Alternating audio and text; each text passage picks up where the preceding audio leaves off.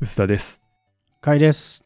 毎週にわたってはいお届けしておりましたこのポッドキャストですね。はい。ついに今回が195回ではい。200回目前になってまいりました。うん。200回っていうと1年は52週うん、なのでほぼ4年ぐらい。すごいじゃないですいか。やー淡々と100回で終わりにしようって言ってたのがもう200回まで来ちゃいましたけどすごいです。もうすぐ。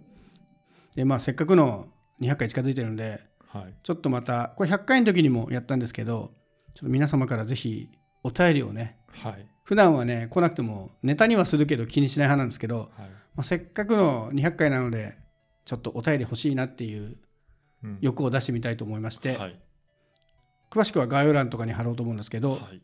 あのお便りコーナーを作っておりますでまあただお便りもらうだけでは申し訳ないんで、はいちょっとねせっかくこの間作って1枚も売れなかった この番組特製 T シャツ第2弾をですね、あ。ちょっとプレゼントでご用意しようと思ってますのであとステッカーね。ステッカーもはい。作ったままあんまりお送りできてないので、はい。はい、ちょっとねどしどしあのなかなかねこう重い腰上げて質問する機会ってないとは思うんですけど、まあ、はい。200回だから、たまには質問してやるかぐらいの軽い気持ちでいいので、皆様ぜひお便りをお寄せいただければと思います。はい、皆様のおかげで成り立っておりますこの番組。この番組の T シャツは売らないんですか？あのね悩んでるんですけど、はい売ってる人って大体すずりなんですよね。うん。あれはどこで作ってるの？僕が作ったのはね超特注品なんですよ。あ、そうなんですか？そうなの。だから印刷の具合とかもまあまあそれなりにいいんですよ。はい。ちょっとこだわって作ってしまったので原価もはい結構かかっておりまして、はいまあでもそれとは別に作ってもいいかもなそれはそれでプレゼント用 T シャツとうん。なんかロゴだけ入ったはい。でもそれこそ誰が買うんだって気がするんですけどね。そうね。買うやついるのかな？いや、なんかみんな売ってるから、うん。あの、売ればいいじゃんと思ってたんだけど、そういうそういうま事情があるねいやだからすずりで作るとうん。何のコストもかからないんですよね、はい別に必要な時にだけあのプリントしてドンといくだけで。その分ちょっとお値段も高いけど、はあ。うん、っていう感じではあるんで、まあ、売るのはありはありなんですけどね、まあでも、ね。うん。そうなんですよ。はい。なんかなんだろうな自分で作ると楽しいんだけどすずりだとモチベーションが上がらないっていう謎のテンション。そうそう。なんだろうこの謎のテンション。へちなみにあの100回の時にえ僕、うん。T シャツ作ったんですけど100回記念で、その時はもう相当特注仕様なので肩にうん。100って数字入れてるんですよね、は100回記念で。刺繍で、あへ なかなかいいお値段しました。もう完全にもう趣味でやってるんでいいんですけど、えはいでちなみに僕と薄田さんもそれぞれの T シャツ作ってるんですけど、それぞれ肩に名前をねはい。刺繍で入れるっていう無駄な小利用ですからね、う ん僕もらっただけだ。そうそうあ金払った方がいいの。いや別にもう趣味なんでいいんですけど はいはい。まあちょっとねそこまで今回もでもですねクオリティ自体は結構いい T シャツにしているのではい。あのまあ T シャツ欲しさじゃなくてもいいので T シャツいらないよっていう方でも全然結構なので、うんお便りいただければと思います T シャツいらない場合 T シャツいらないよって書いた方がいいですか？あそうね。あのいらないよっていう欄も作ります、希望、はい。希望そう T シャツいりますか？いりませんかステッカーいいるかいりませんかってなると思います。はい、で、まあちょっとね、この T シャツもドッグプレイだけだとまだ履けないはい。可能性があるんで、どっかでプレゼントなり、売るなりしたいなと思ったんですけど、はい。その機まさ。かですね、その機会がやってまいりまして、ね。はい、先日、ポッドキャスト・ザ・ギャザリングってイベント終わったばっかりなんですけど、またしてもポッドキャストイベントをはい。やることになりまして、はい。まあ、やるっていうのはちょっと語弊がありまして、正確には参加する参加するなんですけど、これね、えーポッドキャスト・ザ・ギャザリングの振り返り会とか、うん。あとはイベント中にも紹介してたんですけど、ポッドキャスト・ウィークエンドっていう、ポッドキャスターの集まるイベントがありまして、これがもう今年で3回目かな。うん。で、最初の2回は招待制だったので、あの自分たちで参加する術はなかったんですが、うん今回から、えー登録制、まあ、せ正確に言うと申し込みはできるけど、はい。その後その審査は入るので、はい。あの申し込めば出られるわけじゃないんですけど、うんなんかせっかくこうイベント付いてるし前回のイベントポッドキャストギャザリングやった時もなんか第2回やってほしいみたいなことがあったので全く同じことはできないんですけどなんかイベントやれたらいいなっていうのの足がかりにはい。うちの番組ではなくですねあのポッドキャスト・ザ・ギャザリングはユニットですという設定にしまして、あのポッドキャスト・ザ・ギャザリングですっていうすることにしました。はい。はい、なので、まあ、今回も、えーうちの怪談という番組の他にホットテックメディアヌップ金曜回帰ファイル平日回帰ファイル、はと一緒に4番組合同で、うん。えー出展することになりました、はい。はい、でこのイベント自体はマーケットイベントらしいんですよね。基本的にはポイベントッドキャあの物を売るイベント。あ、物販。そうそう物販で、自分たちのグッズとかを売ったりする、ただ行ったこ行ったことあります？ないんですよ。僕もな何をやるのかいまいちよく分かってそうそう。だから僕も実は行ったことなくて、はい。これ別に行きたくないとかじゃなくて、はい。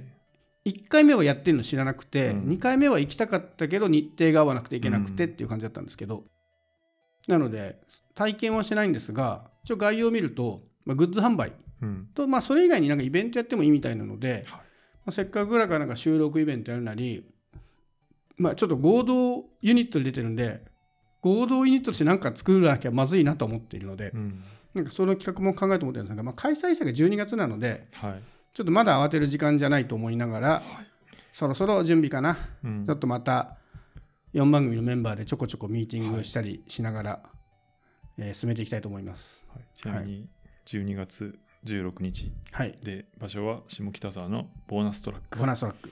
これあれですねおしゃれなというかああの下北の線路後にできたあーはいはいはいはい。あの辺か。そうそうそうそうあの全然イメージが湧いてななかった。なんかこじゃれたうん。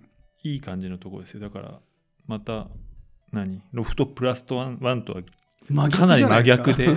多分いいんじゃない？かなりこのサブカルじゃないですよね。ねうん。その雰囲気はね。サブカルだけ地下地下っぽさはないですよね、うん。もっと明るくてこじゃれた感じになると思うんで、こなんかれはこう、ロフトプラスワンはうん。ハイボールなんだけど、うん、あのポッドキャストウィークエンドはなんかクラフトビールが似合いそうな気がする。ああ。僕どっちかっていうとクラフトビールの好きだから、うん、じゃあよかった。いいな。いや単純にうん。いい、いいこれもいい会場だなと思うビール作るか。本当に？ビールはね、ビール作れんの？かビール作るの簡単です。あの1ヶ月あれば作れる。おあの自分たちで作んないですよ、もちろん。はい、あの捕まっちゃうから。うん、あのビールを作れるブルワリーって結構最近増えてきて作るって言ってもうんレシピだけ選べるんですよ。体験みたいな。なんかちょっと選ぶやつですジャンルとか IPA 作りたいですかとか、はいはい。うん。あの小麦系のホワイトビール作りたいですか、うん。みたいなの選んであとは味付け的うにん。できる範囲でねその柑橘系を入れたいとか、ああコリアンダー入れたいみたいなところだけ選んだら、あと作ってくれてそれをもう樽ごと全部買っちゃうんですよ。で瓶詰めしてくれて、はい。それ全部買い取るみたいなへで原価で言うとよくその瓶でちっちゃい瓶で売ってるやつじゃないですか、うん。クラフトビールって、はい。あれで500円600円ぐらい。だからそれを700800円だから売ったらまあ利益にはなるし別に原価でそのまま出してもいいしみたいな。えうんそれはちょっとありだな。みんなでビール作るもちょっとこれはミーティングしよう。そういうの客に提供していいもんなのかうんああ確かにね、販売再販ってなるとどうなるんでしょうねね。確かに。ね。販布って言い方のはいいのかな。ね反復じゃないとダメとかそういうのはあるうんのかうんうんそれは確かに危険だから調べた方そうねがいいですね。調べてから、作るのはできます。でももしかしたら古ワイ酒とかできるかもしれないね。そうね。そうしないとダメなのかもね、うん、とかはありかもしれない。物販買うと振る舞うとかだったらいいのどうなんだろう。その辺とかねスレスレな感じですけどちょっと面白そうですね。はい。で僕らこのポッドキャスト・ザ・ギャザリングってイベントのためにディスコードを立てたんですけど、うん。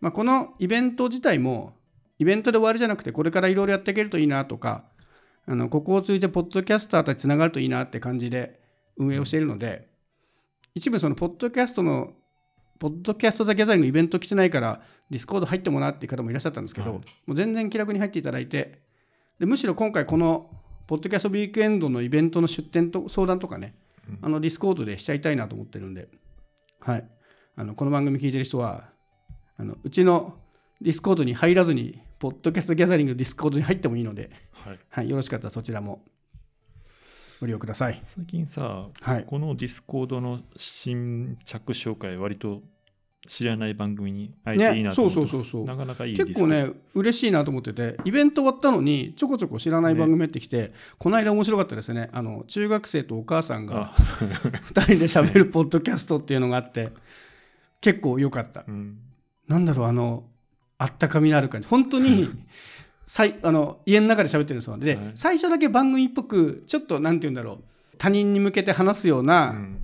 口調から入ってるのに、終わった瞬間普通に家族の会話になってるんですよね。はい。ちょっとね面白かった、ね。なんか人ん家になんかこう行ったら家族がなんか楽しそうに喋ってるみたいな感じで、い。いな。あんな気軽に撮るポッドキャスト面白いですね、うん。なんかあんな感じでいろんな人が入ってくるのはすごい大歓迎なのでぜひこの番組聞いてる人で入る人がどんだけいるか分かんないですけど、まあ、あの設定としてはそういう感じで、ポッドキャストに興味ある人だったらもうお気軽に入ってくださいという方向性なので、ぜひご参加ください。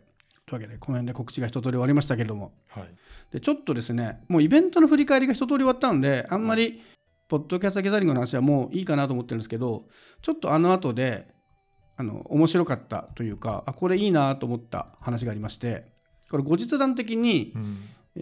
ロフトプラスワンもちろん当然ながらあの会場費はかかりまして、はい、で会場費をあの払わなきゃいけないんで、うん、みんなからお金集めなきゃいけなかったんですけど、うん、まあまあいい金額だったんですよ。ね、言うても数1人数千じゃなかったんですよね。うん、1人、まあ、1万円よりはかかるぐらいの金額をちょっとみんなから集めなきゃいけなかったんですけどとはいえみんないつも会える場所にいるわけじゃないし中にはね、はい、福岡とか、はい、岩手の方にいる人もいるんでどうやって集めようかなって言って多分一番手軽なのは PayPay なんですけど、僕が払うんですよ、うん、僕がやり取りしてるから、ね、なんか PayPay に10万とかあるの嫌だなと思って、ね。ね、多分使えるんですよ。使い切れるんだけど いや10万そこに入ってもなっていうのがあり、うん、でいろいろ悩んだところですね、はい、コトラという素晴らしいサービスを教えていただきまして、はい、知ってますかね？この番組聞いてる人コトラ知ってますかね？ちょっとコトラ知ってる人はちょっとこれ聞いた知ってる人は手挙げていただきたいんですけど。これどんなサービスかと申しますと基本的には銀行がやってるんですよね。メガバンクを中心にやっている、ねうん、えー、送金サービスなんですけど、はい、一番の特徴は送金手数料無料。無料。10万円までね。そして10万円までの高額で送れる、うん、そして送るときに、えー、メールアドレスまたは電話番号あればいい、うん、これがね使ってみたらめちゃめちゃ良かったんですよね、すごい良かった。いいですよね、うん。これね大体こういうサービスってこう印象的にこう金融系の新サービスってなんかこう使いにくいみたいなイメージで、うん、使ったことがある人であればちょっとあるかもしれないんですけど、はい、いろんな金融系サービスが時に、うん、コトラはねサービスとしてはすごいよくできてますね、うん、あの銀行によりけりなんですけど僕が持っている銀行口座のうち三井住友銀行に関しては、はい、もう銀行アプリの中に組み込まれててね、うん、銀行アプリの中からお金を送りた振込送金ってメニューを押してポチッと押すともうコトラってメニューがあって、うん、そこから自分の携帯電話の番号なりメールアドレス登録して口座を設定さえしたら終わっちゃうんですよね。うん、で相手もコトラを使ってないと送れないってところだけはもちろんハードルなんですけど、ね、相手にコトラを使ってますって言って多分はって言われるのが一番今のところ一番のハードル、ね、そこ一番のハードルなんですけど使ってさえいればメアドと携帯で送れるのむちゃくちゃ楽ですね。ね。まあ、要するにあれですよね。あの口座番号とか、うん、ね、そうえー、あれ地味に面倒じゃないですか、ね、本名とあれを出さなくていいっていうのがまあ、いいですよね。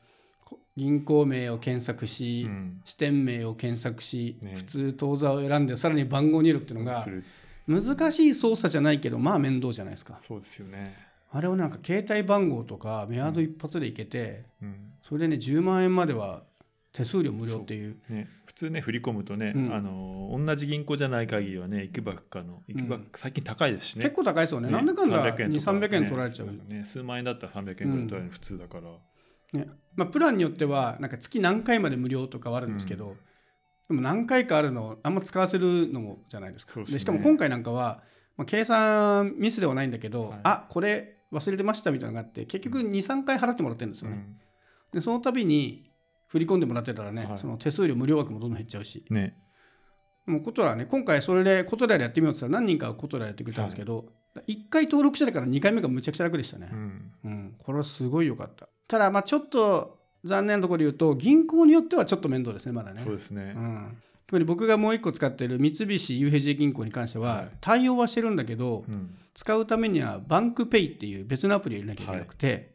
でバンクペアアプリ社は全然悪くないんだけど、うん、やっぱりお金を使うアプリなのであの本人確認がちゃんとやるんですよね、はい、あのカメラで自分の顔を撮って、うん、カードを身分証のカードを斜めから撮って本当に物理的なカードかどうかチェックするっていう、うん、まあ金融系だと当たり前のことなんだけどすで、はい、に口座を開設していて銀行のアプリがあるんだけどそれをもう一回やんなきゃいけないっていう面倒くささだけはありましたね。まあ、それも一回やっちゃえばねあの、はい、手順自体はすごいよくできてるんで、うん、あのサービスとして使いにくいとこはないんだけどただあの面倒くさい手続きもう一回やるのかっていうだけではあったんで、うん、うん、一回やったらよかったかな。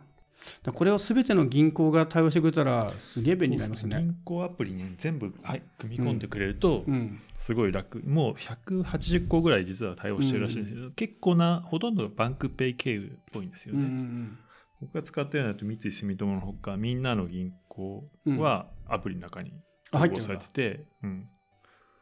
なんで、甲斐さんに1000円とかうんそこから送ったりしてましたけあれ面白いのが自分にも送れるんですよね。そうなんですよね 何の意味もないんだけど、ど。うん。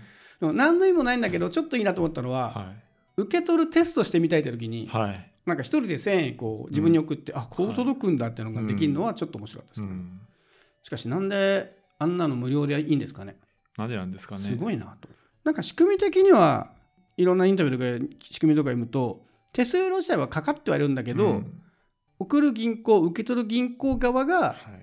まあ、すごい低い手数料でお互いに支払い合ってくれているっていう、うんなんか電話みたいなビジネスモデルですね電話も実はあのそういう受ける方かかあのかかかける方で手数料が実際に発生したりするのがうん。普通の使い手には見えないみたいなのになんか似てる感じはありますけど、でも銀行が持ち出してまでそれやってくれるっていうのはもうできるだけ現金でやり取りしてほしくないってことなんですかね。はい。まあ、そこまでねあの、まあ、逆にこれのためにシステムを作って、こうんこういう少額決済だったらもうあのこっちを使ってくださいっていう形にしたわけですよね。あーでもあれかそうか。個人の人がうん。数万円送るためだけに ATM に行列ができるっていうのが、銀行の運営コストでもあるのかもしれないですね。そういう話だったなるほどな。みんなやっぱり給料日に習いますもんね。うんあの ATM のコーナーにいまね。だにね、うん、それが振り込みの人だけでも来なくなるんだったら、はい確かにそれはメリットなのか。うん、こういうのが普及すればうん多分ねどんどんまあ今はね、うん銀行の支店とかもねメガバンクとかどんどんなくなっているわけじゃないですか。銀行の支店もどんどん減ってますもんね。ATM だけポツンとあるとか、もうコンビニに任せていなくなっちゃった支店とかも結構あるし。ね、なるほどな、そうか。それであるとメリットはあるのか。ちょっとお金払ってるメリット。そうですね。うん。だからいろんな維持コストをうんうん。考えると、まあ多分これでもいいんじゃないのっていう話ですよね。結局銀行が一番大事なのはもっと会社とかのお金ですもんね、ん。そういうそうですね。多額のお金のやり取りのが大事だから、うん。確かに個人の10万円ぐらいだったらうん。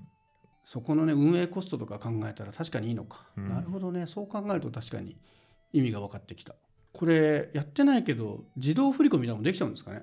機能としては。今のところないんじゃないですか、でも。それもあったらでもどんどん最強になっちゃいますね。ね、どうせ10万円ぐらいだと家賃はギリギリ一人暮らしのとこだったらいけるかなだけど、うん。家族持ちだともうそこもいけないから本当に少額だけですもんねねやるとしてね。やるんだったら金取ってくれとか、うん。まあ、あるいはねそういうことができるアプリの追加機能みたいなことで銀行が別途金を取るとか、うんうんうんうん。なんかそういうことをやっていきたいんでしょうね多分ねなるほどな。いやー。わかんないですけどね。結構ねことら知らない人も多いと思うんですけど、これ、ね、1回入れとくとすごい便利になるんでね。ちょっとぜひちょっと普普及してほしいな。僕は多分これから飲み会のたびにことら使ってるって言うようになる気がします。前までは一番前は多分 Kyash 使ってるだったんですよ。あそうですね。あの K から始まる Kyash ね。うん。一時期そのすごい流行ってて、はいまあ、 PayPay が普及する前ですよね。そうですね。にもう今は PayPay だなってもう感じ今 PayPay に移っちゃったけどもう飲み会のやり取りとか全部 Kyash でやるみたいなうん。時代から PayPay が普及してきてみんな PayPay になってるんですけど、うん。まあさっき言った通りさすがに高額の 受け取りはなかなかきついんで、だから飲み会ぐらいだったらいいですけどう、ん。ちょっと大規模飲み会はい。イベントとかを30人40人クラスでやった時に、はいそれ全部 PayPay で受けるとなかなか泣ける金額になりますからね、うん。その時にコトラが普及しているとこれはすごいありがたいかもしれない。ということで対応している銀行とはすごく簡単に使えるんで。三井住友利用者はおすすめしたいです、とりあえず。あとメガバンクでいうと三菱 UFJ とあとはみずほか。みずほもまだ。みずほは対応してるけど、うん。確かメインは J コインっていうあ。同じような仕組みが実はあってだからあんま頑張ってない。そうかと思う思われます。J コインペイがあったわ。そう。でりそなは確かバンクペイを使うんで三菱と同じ、ああなるほど、じゃあ一番便利なのはやっぱ三井住友ってことですね今だのところはねね。なるほど、まあ、ちょっとね三井住友以外の人はちょっと大変でバンクペイだったり J コインペイとかやんなきゃいけないかもしれないですけど。ああと一個、うん。あのねめんどくさいことを思い出しました。何ですか？バンクペイアプリはい。の機種変更がめんどくさいんで、ほあの一回、えー機種変更 iPhone とか、まあ、スマホのバック、えー、と機種変更をするときには必ずバックアップをしておかないと、あえーー復活処理処理がかなり電話するとかなんかそんな感じになるそうなっちゃうんだ。めんどくさいですよ昔ありましたけどね。ね。今時減りましたけどね そういうの。ですね一少なくとも1年前はそそ僕えー、そこそうなはハマったので。のか。それは面倒っすね。はい。なんでそこはそそういう意味でも、うん。あのアプリに統合してくれしてほ欲しいなっていうのが、今どうかはちょっと分かんないですけど、去年はそうでした。そこは改善してほしいですね。ちょっとね状況を調べて後ではい。ポッドキャストの概要欄にも貼っておきますけど。ちょっとコトラいいサービスなんで皆さんぜひ、ね。あのちょっと名前だけでもこれ本当にね名前だけでも覚えて帰ってください系の サービスですね。聞いたことあるぞぐらいでもだいぶ違う気がするんで、はい、僕はこれから地味にコトラを啓蒙していこうと思いエヴァンますジェリスト。はいエヴァンジェリストしていきます